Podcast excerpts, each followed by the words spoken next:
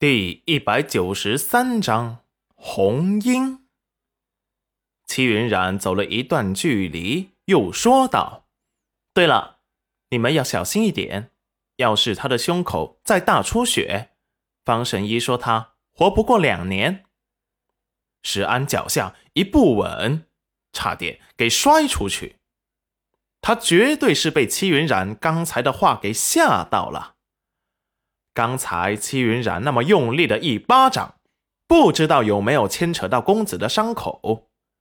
那女人下手可真毒啊！明明知道公子生命垂危，还下这么重的手。戚云染回过房间，换过衣服之后，就见小轩儿在他的房间乖巧的坐在床边发呆。戚云染走进来，他都没有觉察。小轩儿，你怎么了？小景轩听到戚云染的声音，立即惊喜、期待的问道：“干娘，干爹是不是没事了？”“嗯，当然，只要有干娘在，就不会有什么事。”戚云染无比自信的说道。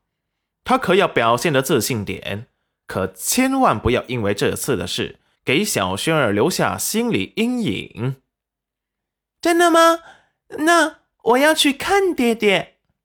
说完，向着外面跑去。齐云然无奈的抓住他。小轩儿不用担心，今天晚上干爹要好好休息才能恢复。你还是等着明日再去看他怎么样？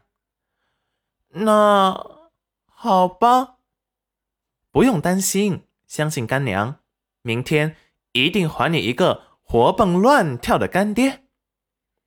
小景轩这才放下心来，开心的说道：“那我快点睡，明日一早起来好去看干爹。”嗯，真乖。戚云染揉了揉小景轩的小脑袋。那干娘走了，你好好睡觉哦。嗯，干娘，我知道了。你去照顾干爹，不用管我。景轩是大男孩了，可以自己管好自己，不给干爹和干娘添麻烦。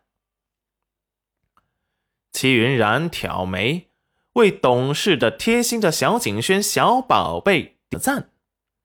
他出来之后，却没有去往裴元君的房间，而是来到了后面的鬼屋，因为前面修了新的房子。后面的鬼屋也没有拆完，把它检修了一番，还可以，还剩下一小半。里面放满了做活用的农具。穿过鬼屋后面的暗室，落了出来。只见那红衣女鬼受伤极重的躺在了地上。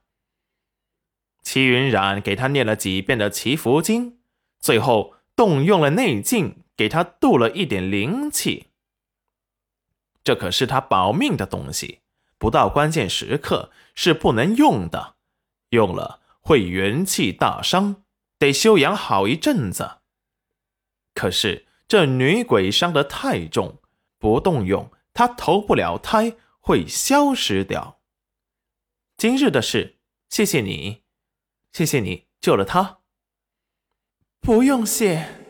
我是心甘情愿为大人做事的。戚云染有些动容，一个女鬼都这么有情有义，而有些人却是连畜生也不如。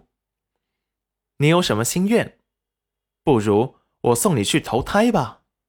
不用，我想跟着大人。我感觉大人身上的气息很熟悉。很亲切，就是像我等待的主人一样。齐云染有些意外的看着他：“你叫什么名字？”那白衣女鬼飘了起来，感觉体内的伤好了大半。谢谢主人，我记忆中主人给我取名红英。那以后你就叫红英吧。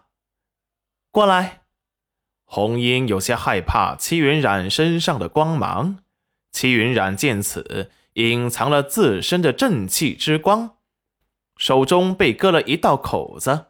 戚云染挤出一滴血，红英有些畏惧的后退。戚云染口中默念了咒语：“过来，快点。”